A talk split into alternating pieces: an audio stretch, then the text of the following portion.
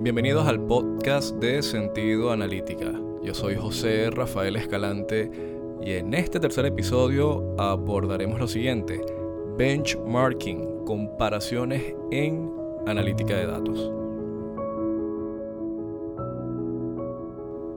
Y antes de comenzar, los invito a visitar la página web de sentidoanalítica.com. Allí podrán encontrar otros artículos de interés relacionados a la creación de modelos analíticos de la misma forma pueden suscribirse o también por aquí, dependiendo dónde nos estén escuchando.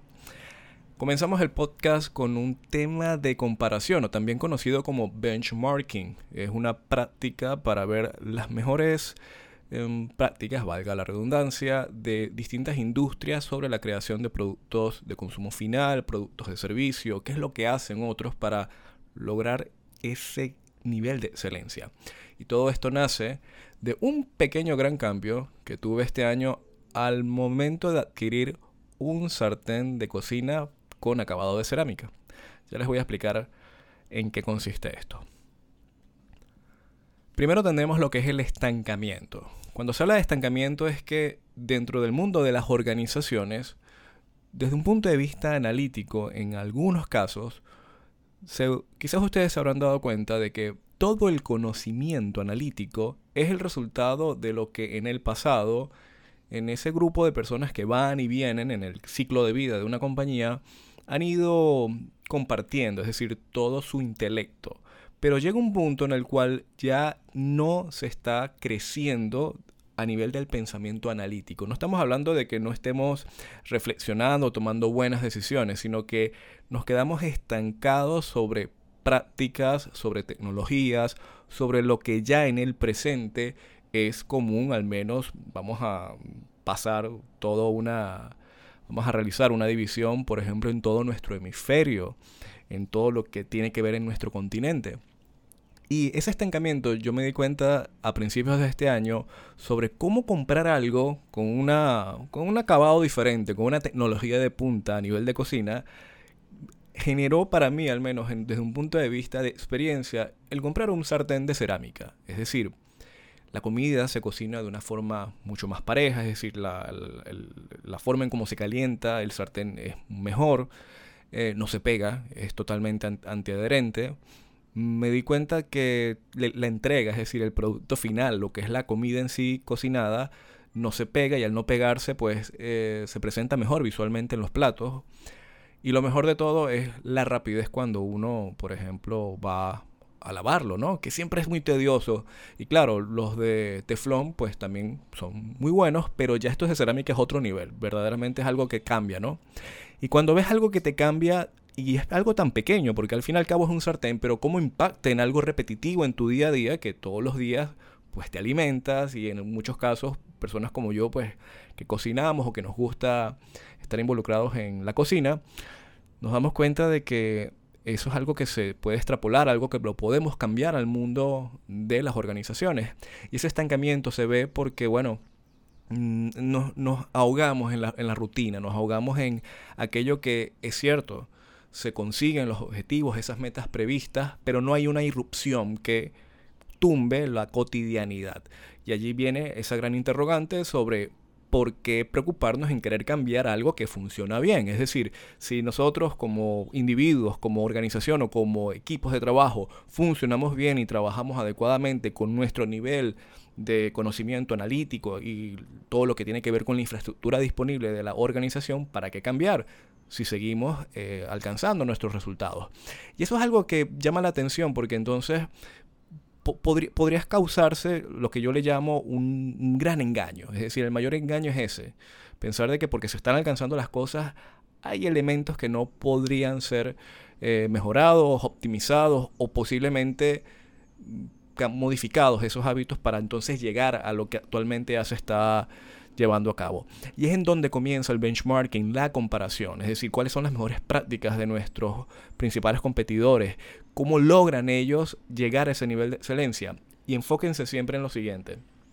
Esto es muy fácil hacerlo cuando usted compra el producto de la competencia o cuando va a un restaurante, cuando va a un lugar, un hotel, por ejemplo, y vive la experiencia. Es muy fácil. Pero cuando hablamos de analítica de datos no es así. Porque entonces hay que ir hacia adentro, hay que empezar a investigar cómo otras compañías procesan sus datos. Y en ese sentido hay unos parámetros, algunos elementos que yo he ido identificando con el paso de los años sobre cuál es el cambio principal en personas de toma de decisión de alta responsabilidad, qué es lo que viven esas personas. Así que les voy a compartir algunos de ellos. Hay un artículo que lo estoy colocando aquí en el URL, en el enlace de este episodio, que habla sobre el tema, está también en la página web. Pero en pocas palabras eh, podría ser lo siguiente, fíjense. Una compañía que ya haya trasladado parte de sus análisis entendiendo de que esto no suplanta toda la infraestructura o la forma en cómo ya se puede ir trabajando, sino que complementa o empieza a tomar una mejor preponderancia en ciertos, en ciertos aspectos desde un punto de vista analítico, pero una compañía que ya haya trasladado parte de sus análisis a plataformas modernas de analíticas de datos, puede conseguir en menos de 60 segundos, es decir, en menos de un minuto, el estado de cualquier indicador clave de rendimiento o KPI o OKR, cualquiera de los medios. Tú puedes ya, teniendo simplemente que prender la pantalla de tu teléfono celular, conseguir todo lo estratégico de una organización a cualquier nivel, en cualquier momento, en cualquier lugar, sin depender de terceros para consultar resultados de carácter estratégico. Se pueden acceder a todos los análisis bajo distintos medios de consumo. Hoy en día estamos como se escucha comúnmente lo que es multiplataforma. ¿Quieres consumir los datos en el teléfono celular? Ahí los tienes. ¿Los quieres en la laptop y estás de viaje? Perfecto, necesitas internet. ¿Quieres verlo de repente en tu computador cotidiano abriendo el programa? Perfecto, hazlo. Es irrelevante, hoy en día no nos importan los medios de consumo, sino que todos estén consumiendo los mismos datos. Y entramos bajo otra variable, dato certificado para soportar decisiones de peso. Todo hoy en día está certificado y si no está certificado empiezan los problemas sobre qué clase de datos estoy consumiendo. La profundidad y complejidad de los análisis hoy en día son superiores, entonces ya cambia también esa comparación. Cómo esta compañía analiza sus ventas y cómo lo estamos analizando nosotros. Cómo ellos analizan sus inventarios y cómo nos analizamos nosotros.